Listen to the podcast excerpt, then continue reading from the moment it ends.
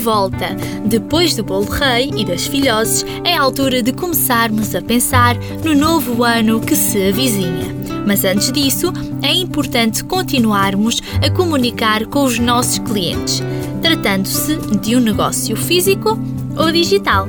A verdade é que ambos devem marcar presença nas redes sociais, pois é lá que os vossos clientes passam algum tempo, que para nós, enquanto comerciantes, é valioso para os fazer lembrar da nossa marca. Esta é uma altura em que muitas pessoas aproveitam para refletir sobre o ano que está a terminar. O que fizeram de bom e de menos bom, tal como os objetivos que querem traçar para o ano que está prestes a começar. Esta é uma ótima altura para humanizar a sua marca e fortalecer a relação de proximidade que tem com os seus clientes. No entanto, a pergunta é: como posso fazer isso? E a resposta é simples. Escolha uma forma de comunicar através de fotografias, vídeos, texto, áudio, o que for mais cómodo para si e faça um resumo do ano.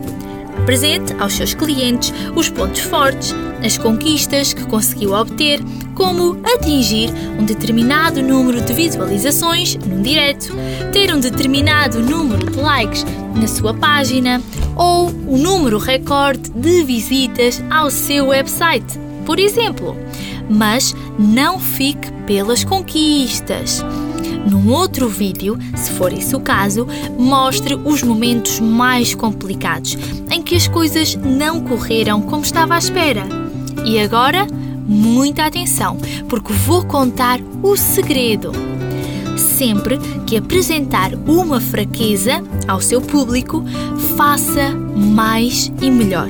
Mostre também como conseguiu superar e contornar o obstáculo, pois é isso que aproxima as pessoas. É isto que aproxima os clientes da sua marca, pois todos nós temos momentos complicados. Da minha parte, é tudo. Sem dúvida que uma das minhas conquistas este ano foi a possibilidade de estar deste lado e partilhar convosco o pouco que sei. Eu, Bárbara Araújo e o podcast Comunica-te. Um enorme obrigada à Rádio Sister e, claro, a si que está desse lado. Estamos de volta no próximo ano. Até breve e um feliz ano novo!